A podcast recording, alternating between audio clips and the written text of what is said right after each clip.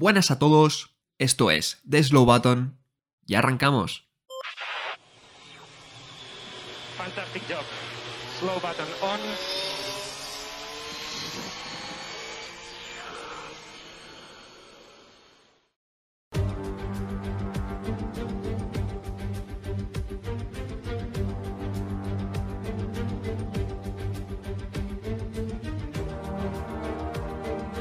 Pues muy buenas a todos y bienvenidos a un nuevo episodio de, The Slow Button.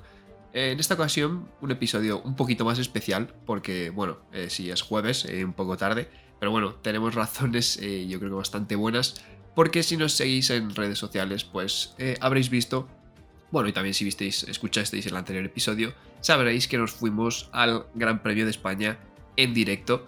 Entonces, bueno, vamos a hacer el primer episodio que vamos a comentar después de ver la carrera en directo. Esperemos que no sea el último y, y podremos seguir haciendo esto eh, muchas más veces y con más carreras.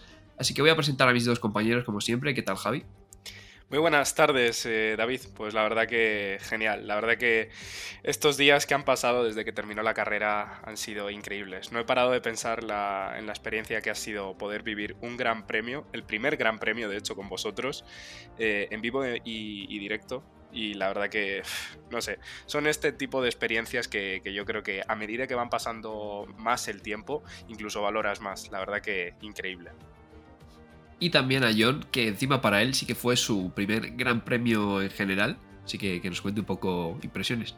Pues impresiones muy buenas, David, la verdad. Eh, una experiencia muy disfrutable. eh, además, evidentemente, yo creo que vivirla con vosotros estuvo especialmente bien. Eh, como comentabas tú el otro día, ¿no? Somos gente muy sibarita porque llevando con este podcast más de un año, el primer Gran Premio de Fórmula 1 que hemos visto juntos lo hemos visto en directo. O sea, esto para la gente que no lo sepa, nunca nos habíamos puesto ni siquiera en un espacio común, en una casa, a ver un Gran Premio de Fórmula 1 en la tele, así que el primero que hemos visto juntos eh, ha sido este en directo y como decía Javi, pues una experiencia yo creo que increíble. Ahora comentaremos un poco más cómo lo vivimos desde el circuito, pero vamos, eh, además nos dejó una carrera especialmente buena el, circuito de Cataluña este fin de semana, así que bueno, ahora lo comentamos todo, pero, pero lo que habéis dicho, ¿no? Yo creo que una experiencia que, se te queda en la memoria para mucho tiempo. Pues sí, la verdad que sí. Vamos allá si queréis a repasar. Empezamos con el sábado, porque bueno, el viernes como normalmente tampoco lo repasamos demasiado. Y en este caso tampoco, bueno, fuimos sábado y domingo. Así que si queréis empezamos con el sábado, pero vamos a hacer una excepción. Y no vamos a hablar solo de Fórmula 1, sino también de la Fórmula 3. Que bueno, fuimos, ya que estábamos allí, pues vimos todo, ¿no? Porque decir, ya que pagas, pues ves todo. Y vemos la, la Fórmula 3 porque es que encima ganó eh, David Vidal, es un piloto español en la cual sprint el, el sábado, ¿verdad, Javi? Pues sí, la verdad que, bueno, yo, yo no soy. mm, vamos, no, no- suelo ver demasiado las carreras de, de Fórmula 2, mucho menos de Fórmula 3. Estoy más enterado de Fórmula 2, sí que es cierto. Sé que está en Fórmula 3 David Vidales y no sé muy bien por qué motivo, eh, creo que me lo podréis confirmar vosotros, pero yo creo que era por, porque había como la reverse grid eh, este sábado y salía eh, David Vidales en pole y la verdad que la carrera que, que vimos, bueno, pues fue espectacular. Además, nada más pisar el circuito de Barcelona, ver ganar un español, pues fue increíble. Tuvo algún que otro incidente con otro piloto que, que nos lo comentará ahora John, pero la verdad que eh, David Vidales estuvo súper, súper sólido. Pues sí, fantástica carrera de David Vidales que, como decía Javi, con esa parrilla invertida se pudo colocar en cabeza y después que hizo una muy buena defensa al, al piloto Jack Crawford, que es el que estuvo en segunda posición toda la carrera. De hecho, tuvieron ahí un momento de tensión en la primera y segunda curva eh, que le buscaba atacar por el exterior eh, pero se defendió bien, bien Vidales, además de manera bastante limpia, y ya Crawford se tragó una de las, bueno, uno de estos pequeños resaltos que hay en el exterior de la curva, y ya con eso le dio el suficiente espacio al español como para como para sacarse una diferencia. Así que bueno, pues muy buena carrera la que pudimos vivir.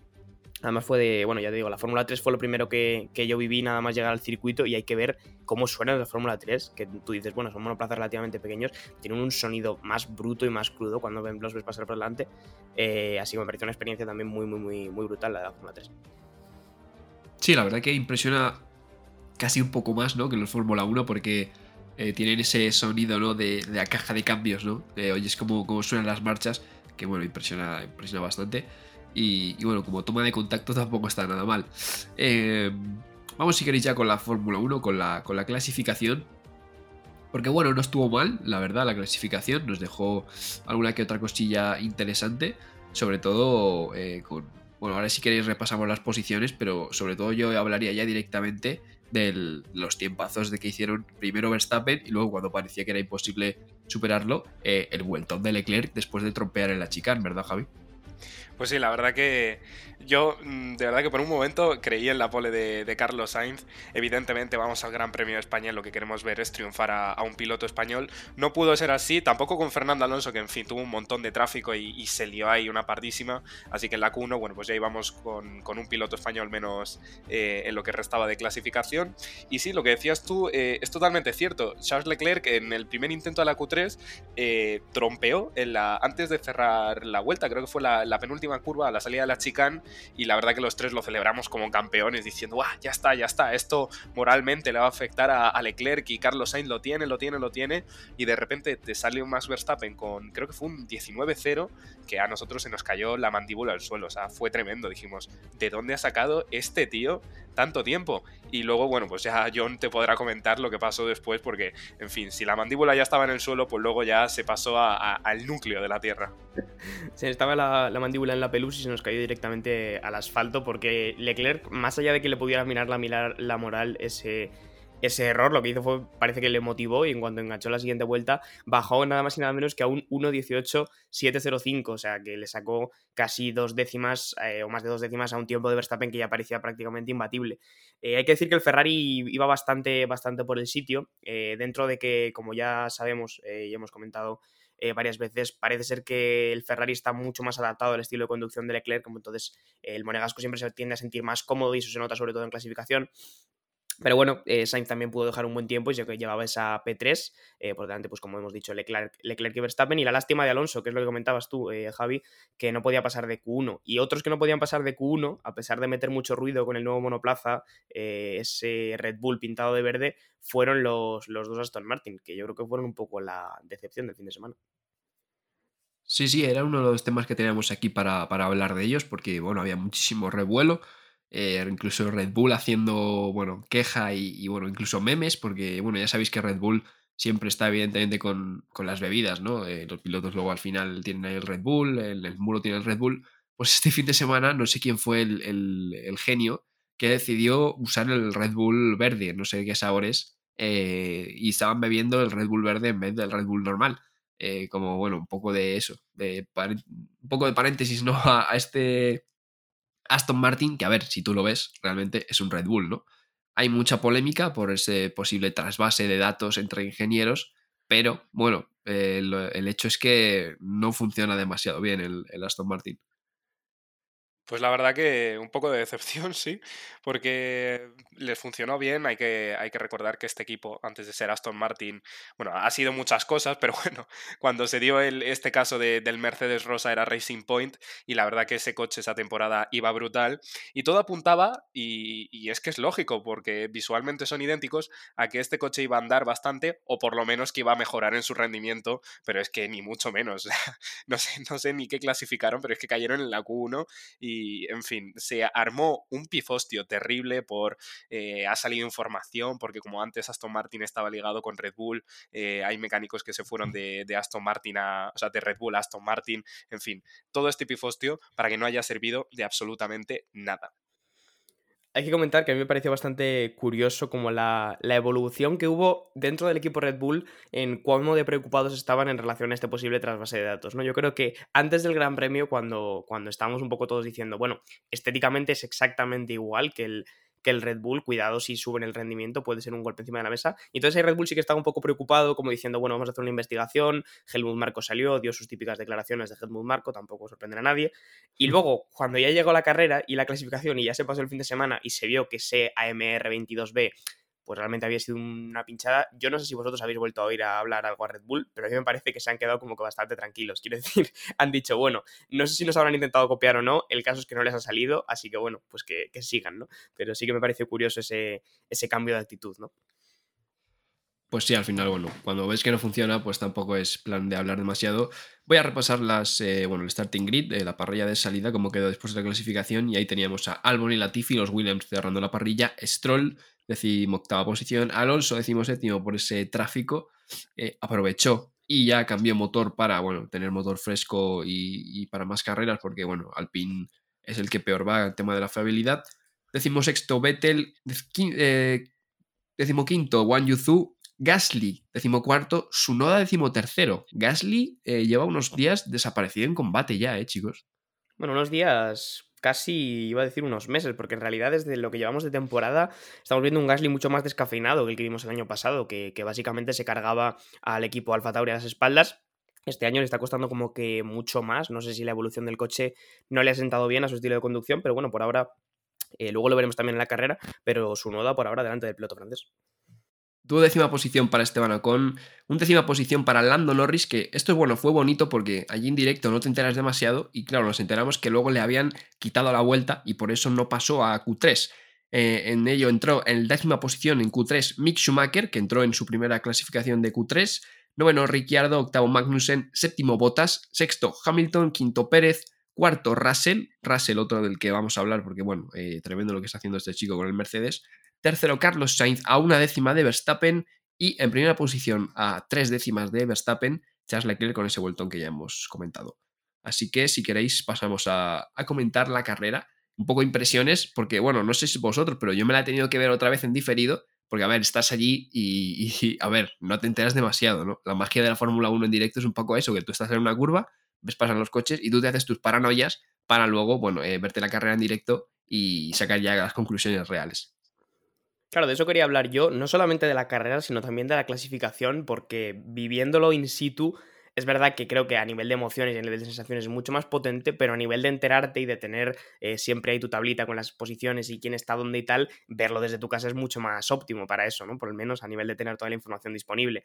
Entonces, ya en clasificación nos pasó, aunque un poco menos, porque en clasificación estuvimos situados en la zona de la, de la Moreneta, eh, y ahí sí que teníamos una pantalla delante donde podíamos ir más o menos viendo eh, quién estaba en cada posición, aunque recuerdo perfectamente que íbamos un poco por el color del puntito que había a lo lejos, que era el color del logo del coche, decíamos, bueno, hay un Ferrari primero y un Ferrari cuarto, creo, tal, bueno, era bastante curioso, pero es que luego en la carrera ello, eso ya fue al cuadrado, porque estuvimos después de la curva 3, que es esa curva larga derechas, en esa pequeña recta, eh, y ahí no había ningún tipo de pantalla. Entonces, creo que la carrera eh, fue una experiencia de, análisis de carrera y de, básicamente jugar un poco a las adivinanzas, como ahora vamos a comentar, que a mí por lo menos, o sea, me gustó, me pareció interesante y me pareció una experiencia muy diferente a verlo en la tele, por lo menos.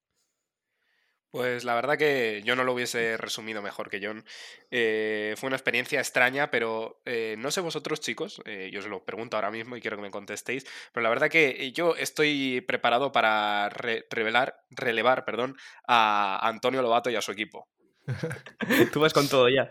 Sí, la verdad que, bueno, en fin, eh, esto como anécdota, eh, pues viendo la carrera después de esta curva 3 que estamos ahí situados, había, eh, pues eran unas chicas argentinas, creo, ¿no, chicos? Que la verdad que mm, se enteraban menos que nosotros. Nosotros, la verdad que he de deciros que hicimos una gran labor porque, joder, yo creo que estuvimos atentos a todo. Veíamos pasar los coches cada, pues eso, para cada lo que dura la vuelta, pero la verdad que supimos contestarle las preguntas que nos hacían de, oye, ¿qué ha pasado? ¿Qué tal? Que no sé qué, que no sé cuántos. Así que bueno, eh, la verdad que una experiencia bastante bonita. Y ahora, eh, David, por favor, coméntanos cómo vivimos el momento en el que arrancaron y pasaron después de la curva 3, porque evidentemente nosotros queríamos que pasase algo con el español Carlos Sainz y no pasó eso. Sí, nosotros teníamos en mente un poco la salida de Fernando Alonso en 2011 y fue todo lo contrario. Carlos Sainz se quedó clavado y para cuando pasaron por esas curvas, pues estaba Leclerc en primera posición eh, Verstappen en segunda posición y después Russell, eh, Checo Pérez y ya quinto Carlos Sainz, que encima venía de hacerle un adelantamiento por fuera de la 3 a, Hamilton, que eso fue, la verdad, fue bastante bonito ese adelantamiento. Se quedó clavado en la salida y bueno, eh, se quedó ahí en esa quinta posición, que luego, pues encima fue peor por el tema de errores, que ahora comentaremos, porque el tema de los errores también era bonito porque no los vimos de milagro, porque veíamos la bandera amarilla, pero no veíamos los errores, entonces teníamos que esperar una vuelta para ver quién, quién se había salido de pista, eh, como pasó con Hamilton, por ejemplo. Eh, estábamos en eh, la salida, hubo toque Magnus en Hamilton, Magnus se fue fuera y Hamilton también, se quedaron los dos en última posición y por ahí hoy escuchamos un Hamilton fuera, ¿sabes? Y fue cuando nos enteramos y ya la siguiente vuelta pues había parado en boxes y había cambiado neumáticos. Que bueno, Hamilton, ahora hablaremos de él también, otro que hizo un carrerón tremendo. Eh, así que bueno, no sé cómo visteis tú el tema, vosotros el tema incidentes y, no sé, esa sensación también de la salida de, os quiero preguntar, de a ver qué pasará, ¿no? Porque está, la Fórmula 1 al final está todo, hay ruido, ¿no? Por los coches, etcétera, pero cuando pasan los coches hay momentos como de calma tensa, ¿no? Que parece que está todo en silencio y de repente pasa la jauría. La verdad es que teníamos como muchas fuentes de información diferentes que te podían ir indicando lo que pasaba, ¿no? Eh, como tú decías, las banderas amarillas. Eh, tuvimos varios incidentes en el primer sector, no en la zona que nosotros veíamos, pero sí eh, lo suficientemente cerca como para poder ver las banderas amarillas que saltaban. también cuando pasaba algo en la recta principal se oía el rugido de la gente, sobre todo por detrás de nosotros, que también te indicaba que seguro que había pasado algo por allí detrás. y en general, ya te digo, teníamos como esas diferentes fuentes de información. También la gente igual de repente comentaba algo. Hay que decir que mucha gente pensará, claro, lo lógico no habría sido tener la retransmisión de Dazón puesta o la retransmisión de eh, Movistar puesta para irte enterando de todo. Bueno, lo lógico habría sido, pero el circuito de Cataluña, tal vez a nivel de cobertura, este fin de semana no ha estado en su, en su entonces en general iba todo bastante, bastante mal como para tener un servicio ahí en streaming, así que eh, no, no era muy posible. Pero lo que tú decías, David, es verdad que yo creo que es una experiencia muy diferente a verlo en la tele te das cuenta también, yo creo, sobre todo de lo deprisa que van los Fórmula 1, porque muchas veces en las cámaras como que no se termina de transmitir lo rápido que van, pero cuando estás delante sí que te das cuenta. Y yo creo que fue una experiencia muy chula. Quería solamente coger el punto de lo de Hamilton y Magnussen, porque nosotros no vimos el accidente, pasó antes de que nosotros, eh, pasó en la 3, antes de que nosotros pudiéramos verlo. No sé si lo habéis visto después a posteriori, eh, y no sé qué opináis, porque mucha gente le echa las culpas a Magnussen, pero yo tengo mis dudas. Bueno, un, perdón, hacer un pequeño inciso, eh, fue justo después de, la curva en la que estábamos, John, eh, no, no fue en la 3, sino en la 4. Ah, vale, perdón, en la 4, sí, 100%. Efectivamente, pero el, caso es que no lo vimos, sea, sea como fuere, no lo vimos, eh, porque de verdad que estábamos justo puestos antes del vértice de la 4 y, ahí, bueno, pues vivimos también los sucesos de, de, Max y de Carlos Sainz, así que imposible verlo. Y sobre lo que estás comentando tú, la verdad que para nada me parece culpa de Magnussen. De hecho, es que este, Luis Hamilton se deja un poco el vértice y, como que le pega un mini trayazo el coche, pero de verdad que a mí me parece que Magnussen no tenía absolutamente nada que hacer en esa situación.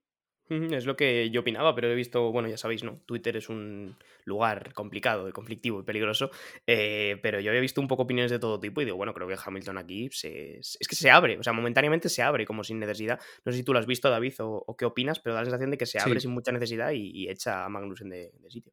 Sí, a ver, yo lo dejaría en un incidente de carrera, ¿no? Porque eh, le pasa también, yo creo que Hamilton eh, le pasa en la curva 3 con Sainz, en el adelantamiento que hace por fuera Sainz, le da un pequeño trayazo y Carlos se tiene que abrir un poquito y le pasa. Y, yo creo que le pasa otra vez en la 4, ¿no? Entonces tampoco creo que Hamilton pueda hacer mucho más porque yo creo que le pega un pequeño eh, trayazo.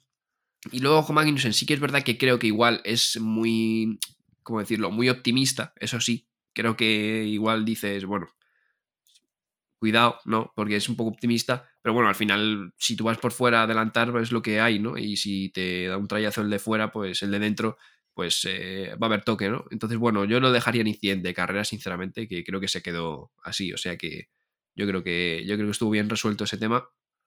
Y, y bueno, hablemos de la curva 4, porque claro, decimos que Hamilton tuvo un pequeño trayazo, eh, Carlos Sainz tuvo un error ahí, trompeó, se fue fuera, y también Max Verstappen. Y es que nosotros ya en la 3 lo notábamos, decíamos, porque hacía paréntesis aquí, hace un calor tremendo, y dijimos, bueno, aquí por lo menos hay viento, que, eso está bien para nosotros, pero para los pilotos es terrible, porque les venía el viento de cola. Entonces eso provocó que ahí se salieran, pues nada más y nada menos que Carlos Sainz y Max Verstappen, que quiero decir, no son los peores de la parrilla bajo ningún concepto.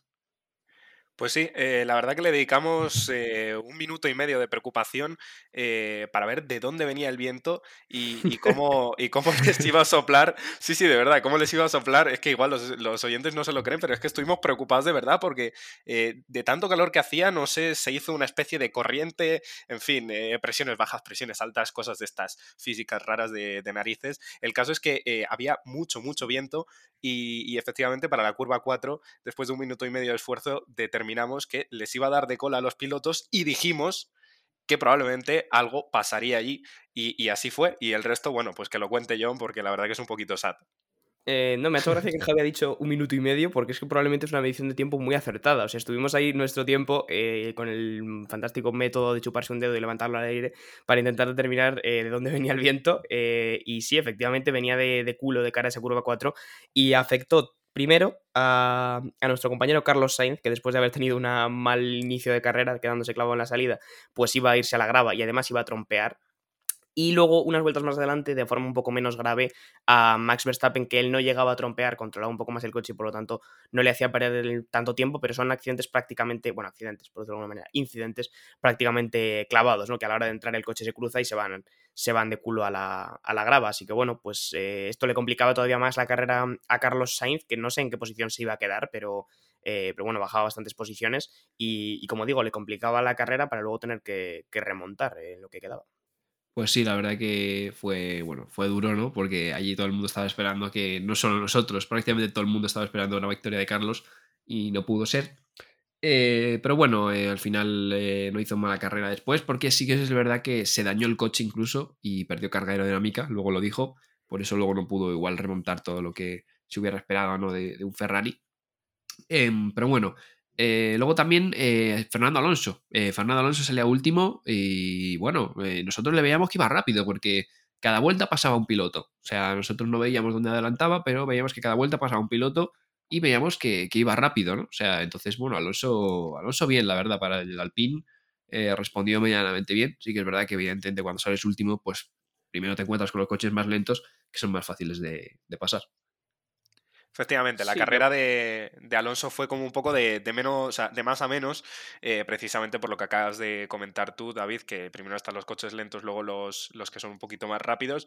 Pero bueno, la verdad que yo creo que carrera muy, muy sólida y estuvo muy bien eh, ver eh, pues cómo, cómo, sabíamos que Fernando Alonso había adelantado un piloto, precisamente por lo que comentaba antes John, y es que la, grada era un poco como el espejo de, lo que estaba pasando en otras partes del circuito, porque empezaba a rugir ahí y al igual que lo fue con los adelantamientos de Fernando Alonso, eh, también lo fue un poco con, lo de Carlos Sainz, porque sí que es cierto que al no tener pantallas, tú estás atento todo el rato a, venga, después de este piloto viene el otro, viene el otro, viene el otro, y sí que es cierto que cuando le pasó esto, por ejemplo, a Max Verstappen o a Carlos Sainz, estábamos esperando eh, que en esa vuelta pasasen y nos llevamos la mano a la cabeza diciendo, oye, ¿dónde está? ¿Dónde está?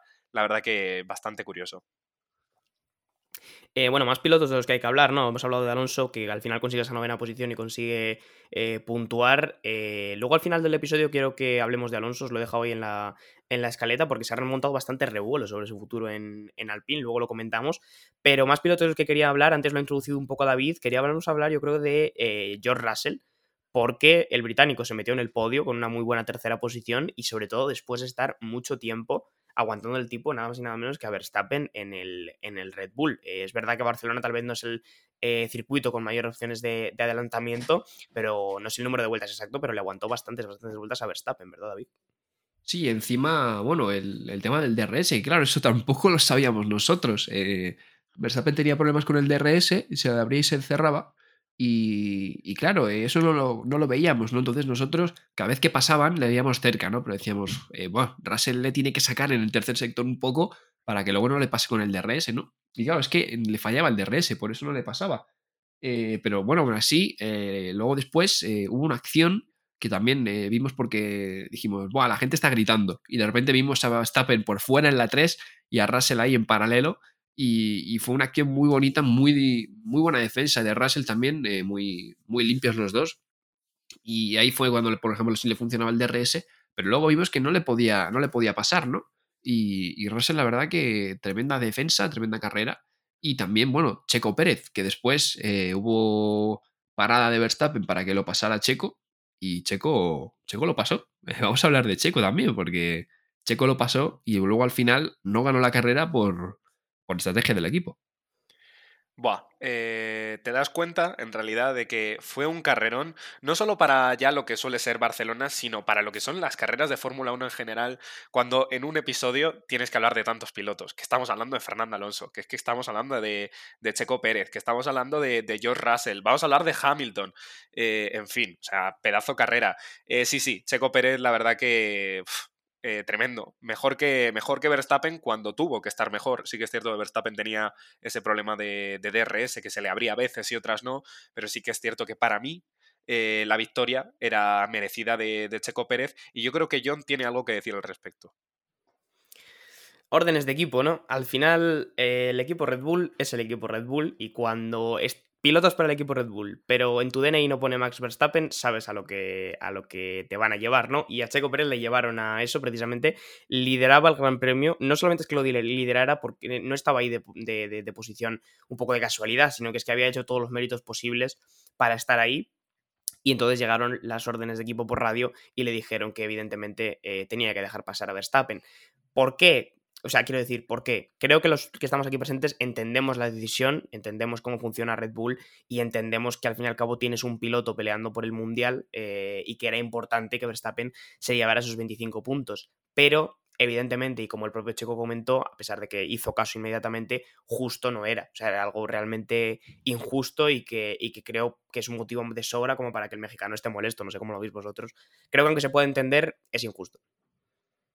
Sí, pero debo decir que muy elegante Checo, porque, eh, bueno, luego no sé si escucháis la radio, pero bueno, lo aceptó, o sea, quiero decir, no lo aceptó, lo dijo que luego hablarían pero bueno, aceptó las órdenes de equipo y, ya está. Y luego, bueno, dijo que hablaremos dentro. Otro igual te monta un pollo por la radio. Y él pues dijo, bueno, vale bien, eh, hablamos luego, pero bueno, así injusto. Y ya está, simplemente. Pero aceptó las órdenes de equipo, se podía haber calentado, que más de una vez se ha visto eso, y, defender la posición o lo que sea. Así que, así que nada. Y además, defender la posición porque estaban, eh, aparte de Russell, estaban un poco a años luz de todo el mundo, porque Charles Leclerc abandonaba con problemas de motor otra radio de No No Losing Power, eh, muy Bahrein, muy Mónaco, ya nos tiene acostumbrados Leclerc a estas cosas. Eh, y, otra cosa que no nos enteramos hasta que no pasó a la siguiente vuelta Leclerc, no pasaba y dijimos, uy, ¿qué está pasando aquí, Javi? Pues sí, la verdad que un poco de, tristeza, ¿no? Porque ya que no iba a ganar Carlos Sainz, ya que Fernando Alonso, bueno, pues no, no firmó, no pudo firmar, mejor dicho, una buena clasificación, pues lo, siguiente que queríamos, y más habiendo llegado al circuito con una pedazo bandera de, Ferrari, era que por lo menos un Ferrari se llevase la victoria, y no pudo ser así, ya lo dijo Leclerc, que esto no, se lo pueden permitir más. Eh, Verstappen, no sé si estoy eh, diciendo datos que son verídicos, pero creo que ha ganado las últimas tres carreras y, ahora es líder del mundial. O sea que, bueno, la cosa empieza a estar bastante, bastante tensa. Y bueno, la verdad que parece que, va a estar así para el resto de la temporada. Verstappen no solamente ha ganado las últimas tres carreras, sino que todas las que no las que ha terminado, o sea, las que ha llegado a la línea de meta, las ha ganado. O sea, en esta temporada por ahora, Verstappen o ha hecho primeras posiciones o ha hecho DNFs, no tiene punto medio. Así que bueno, parece ser que sigue siendo una amenaza más que real, a pesar de que a principio de temporada estábamos todos convencidos de que Ferrari está un poquito por delante. Yo creo que esas diferencias están empezando a reducir bastante. Y como decías tú, Javi, y lo dijo Leclerc, no se pueden seguir permitiendo esto porque ahora mismo ya eh, tanto Red Bull es primero en el. Bueno, no creo que Red Bull es primero en el campeonato, diría que sí, y, Verstappen ahora mismo ya es también líder. Eh, esto también, claro, el abandono de Verstappen era lo que, el perdón, de Leclerc es lo que comentaba yo antes, ¿no? Yo creo que también motiva a Red Bull a que, a que Checo deje pasar a Verstappen, porque si tienes además a tu contendiente por el Mundial fuera de la carrera, eh, no te puedes permitir que Verstappen no se gane esos 25 puntos totalmente gratis, ¿no? Entonces, bueno, creo que era más que necesario. Y el último piloto del que hay que hablar, eh, chicos, como ha comentado antes también Javi, que había que hablar de muchos pilotos, es de Hamilton, porque hemos comentado ese incidente que tiene a principio de carrera con Magnussen, eh, y luego se pasa toda la carrera remontando un poco al estilo Brasil el año pasado, es algo que a Hamilton se le da bastante bien hacer, hay que decirlo, eh, y bueno, no sé, David, hable un poco de esta remontada porque estuvo toda la carrera pico y pala eh, hasta que se consiguió llevar una más que meritoria cuarta posición, quinta posición, perdón. Sí, Hamilton además que, bueno, eh, luego por la radio al principio dijo de abandonar para guardar el motor. O sea, Hamilton ya estaba en plan pesimista. Bueno, le dijeron que nada, que a conducir machote, que es lo que hay, que eres piloto y a conducir. Y el tío se puso a conducir. Y, nada, pues remontó hasta la quinta posición, que de no ser por los problemas de Mercedes al final, con el tema de la gasolina y también con un problema de sobrecalentamiento de, los líquidos del motor, no sé qué, eh, no fue cuarta, porque pasó a Carlos Sainz incluso en pista por ritmo. Y, luego al final volvió a ceder la posición porque tanto él como Russell, eso sí que lo vimos en directo muy bien, de eso sí que nos enteramos, porque veíamos que estaban frenando como 50 o 60 metros antes que todo el mundo y se dejaban ir, ¿no? Para ahorrar combustible y, fue algo que al principio no, le dejamos demasiada importancia hasta que de repente vimos que no, que era un problema real y que estaban ahorrando gasolina. Pero bueno, Hamilton eh, lo hizo muy bien, la verdad. Eh, se le veía que tenía buen ritmo también. Y, nada, buenos puntos para Mercedes, que yo creo que Mercedes, eh, sinceramente, está con el coche que tiene, está sacando resultados tremendos y está minimizando muchísimos daños en caso de que parece que se están acercando a los de arriba, acercarse a final de temporada y, bueno, poder dar una sorpresa. Pero Mercedes va, va bien.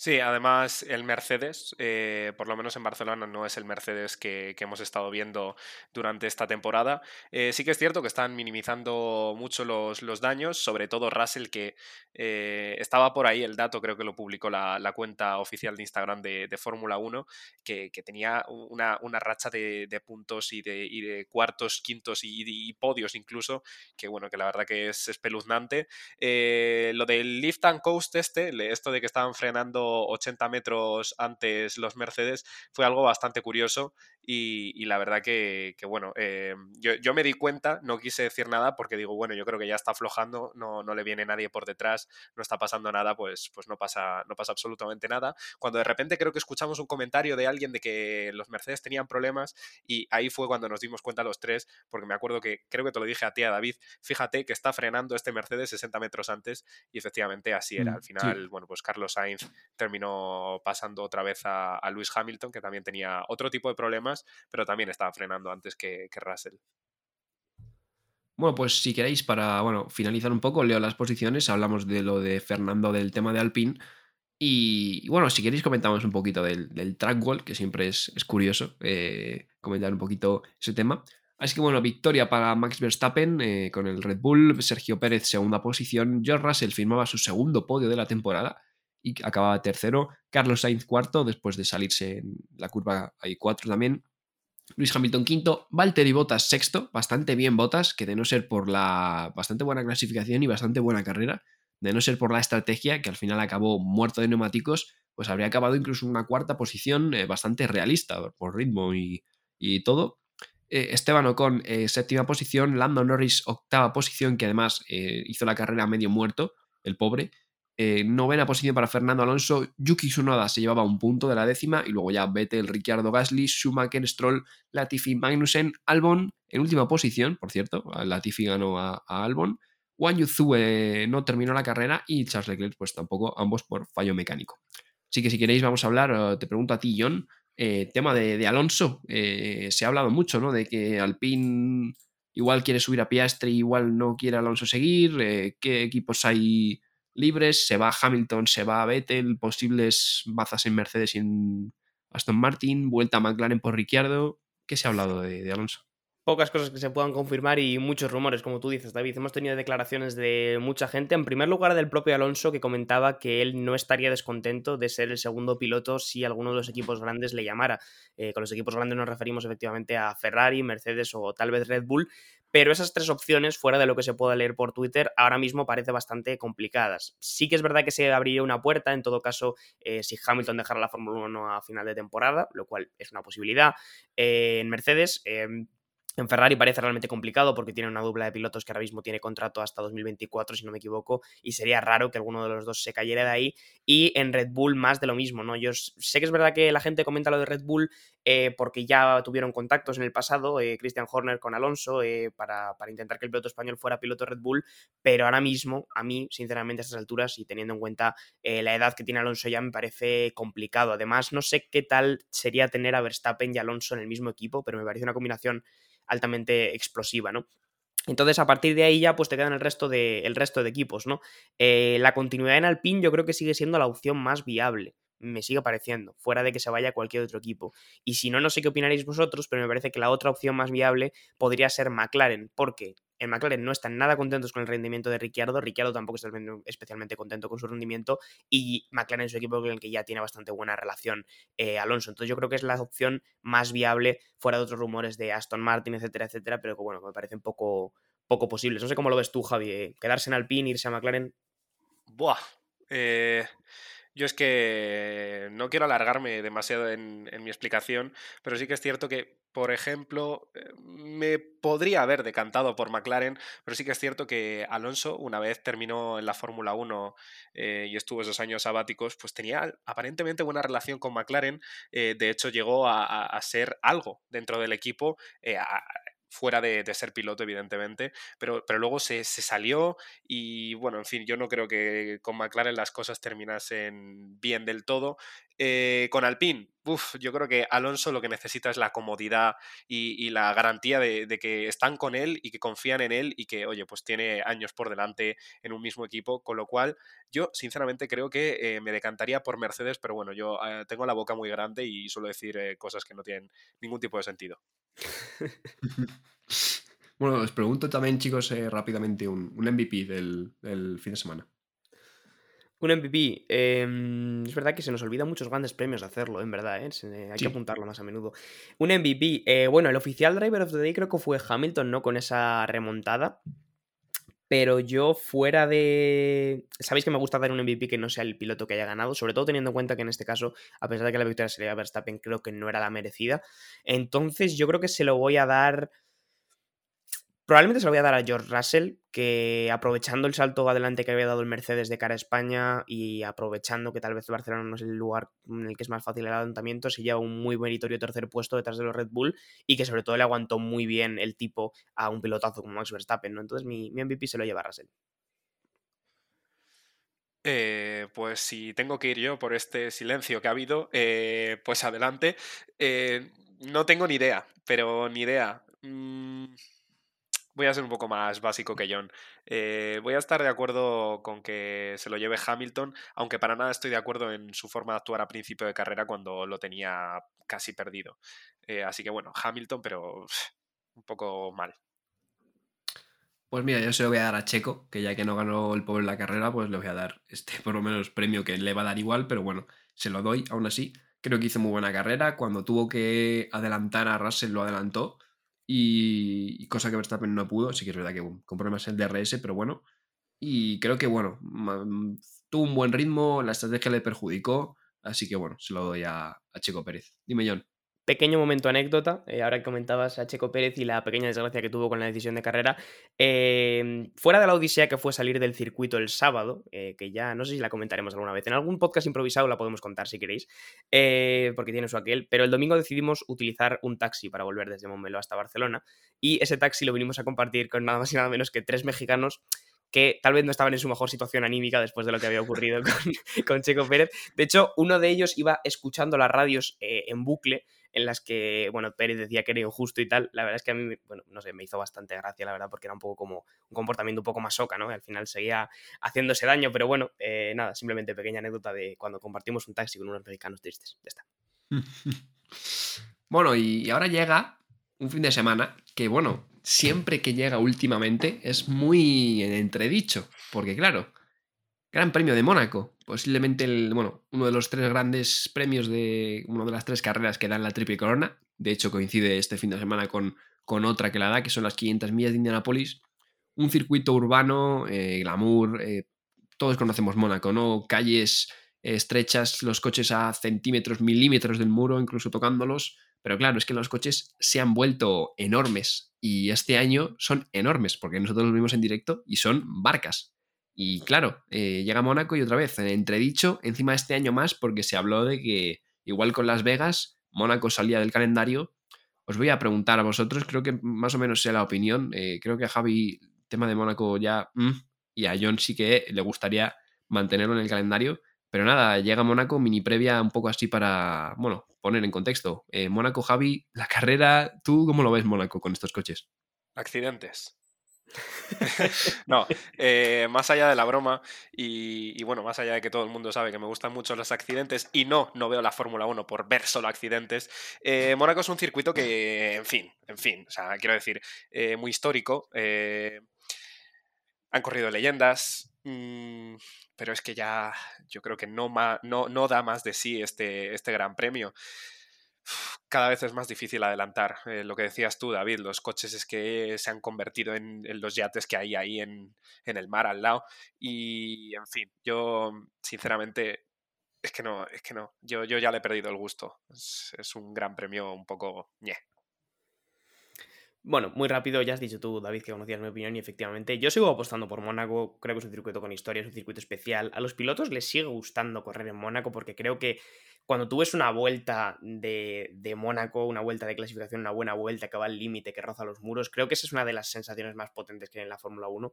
Eh, entonces yo creo que a los pilotos les gusta precisamente por eso. Es verdad que nunca te va a dar las carreras más emocionantes, es verdad que con estos coches tan absolutamente grandes va a ser muy complicado adelantar este fin de semana, a ver cuántos adelantamientos vemos, sinceramente, pero creo que tenemos margen para una muy buena clasificación y sobre todo creo que tenemos margen para que la Fórmula 1 vuelva a, unos coches tal vez más pequeños en vez de que decidamos quitar Mónaco del campeonato, porque Mónaco creo que es un circuito con mucha historia y que no puedes quitar así como así como quitarías cualquier otro circuito, ¿no? Porque, por esa auténtica historia de la Fórmula 1. Entonces, eh, tal vez el problema no lo tenemos en que el circuito de Mónaco sea estrecho, sino que tenemos monoplazas absolutamente grandes. Es un debate evidentemente muy complicado, pero, pero yo a tope con Mónaco y vamos a ver qué tenemos este fin de semana, ¿no? Eh, la maldición de Charles Leclerc se continuará después de los recientes acontecimientos cuando estrelló el coche de Lauda en el Gran Premio Histórico. Pues bueno, lo descubriremos este fin de semana.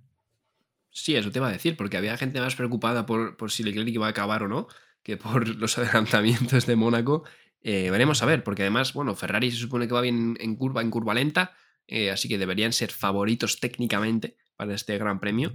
Veremos a ver si llega aquí la primera victoria de Carlos Sainz, que el año pasado fue una segunda posición con un coche ultra, vamos, menos competitivo que, que el de este año, ¿no? Así que, bueno, veremos, veremos a ver si llega la primera victoria de Carlos Sainz en el Principado. Y bueno, veremos, descubriremos a ver qué tal la carrera, porque bueno, los sábados sí que es verdad que siempre son emocionantes en, en este circuito. Así que bueno, llevamos 41 minutitos de, de, podcast, así que yo creo que ya va a ser hora de que nos callemos un poco y, y os despido ya. Vale, chicos. Eh, bueno, Javi, te despido. Me despides, eh, David. Eh, me despido yo de, de, nuestros oyentes. Podéis descansar ya de, de esto que acabamos de soltar por nuestras bocas. y a ti también, John. Nada, nos vemos. Esto lo estamos grabando a jueves, vamos, es verdad, un poco retrasados, así que con un poco de suerte el domingo estamos aquí de vuelta. No nos va a dar tiempo ni, echarnos de menos entre nosotros. Pero bueno, el domingo estamos por aquí con, con el Gran Premio de Mónaco. Sí, es verdad, jueves, pero bueno, creo que ha merecido la pena, sobre todo por, bueno, contaros un poco las anécdotas y, y el directo un poco. Y, y, bueno, evidentemente a nosotros sí que nos ha merecido la pena que hemos ido al Gran Premio en directo. Así que bueno, chicos, os dejamos aquí. Eh, nos vemos en el siguiente episodio en el Gran Premio de Mónaco. Un saludo. Mañana hay Fórmula 1. Muchas gracias por escuchar este podcast de The Slow Button. Puedes seguirnos en Spotify para no perderte ningún episodio y también en nuestras redes sociales para enterarte de todas las novedades. Hasta la próxima.